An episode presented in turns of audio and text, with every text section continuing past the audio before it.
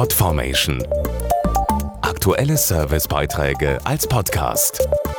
Regelmäßige Infos aus den Bereichen Service und Tipps. Er gilt als die Urkatastrophe des 20. Jahrhunderts, der Erste Weltkrieg, der vor 100 Jahren begonnen hat. Sie haben es bestimmt schon gemerkt, im Fernsehen, in den Buchläden, in Zeitungen, überall gibt es derzeit Beiträge, die sich mit diesem Thema beschäftigen. Heute gibt es zwar so gut wie niemanden mehr, der diesen Krieg noch selbst miterlebt hat, aber trotzdem sind die Ereignisse von damals noch lange nicht vergessen. Am Anfang war die Begeisterung bei vielen Menschen auf beiden Seiten groß. Doch der Erste Weltkrieg endete nicht mit einem schnellen Sieg. Er dauerte mehr als vier Jahre und veränderte das Leben in ganz Europa grundlegend.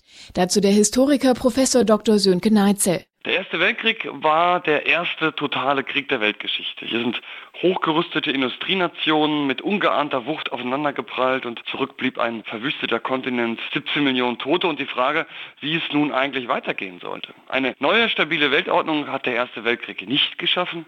Er war vielmehr erst der Anfang eines Jahrhunderts der Extreme. Um die Toten würdig zu bestatten und so den Hinterbliebenen Trost zu spenden, entstand nach Kriegsende der Volksbund Deutsche Kriegsgräberfürsorge.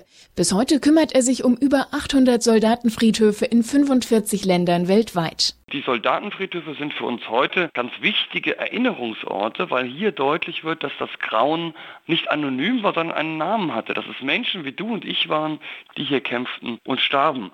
Und nirgendwo sonst werden die persönlichen Geschichten und Schicksale so deutlich wie auf den Friedhöfen und dies über Grenzen hinweg. Sie sind für mich also die eindrücklichsten Mahnmale für den Frieden. Dass Frieden nicht selbstverständlich ist, daran erinnern in den nächsten Monaten auch viele Ausstellungen, Projekte und Vorträge in ganz Europa, die zum Gedenken an den Beginn des Ersten Weltkriegs stattfinden. Mehr Infos zum Thema finden Sie im Internet auf 100 Jahre Erster Weltkrieg.eu, jeweils mit Bindestrichen. Podformation.de Aktuelle Servicebeiträge als Podcast.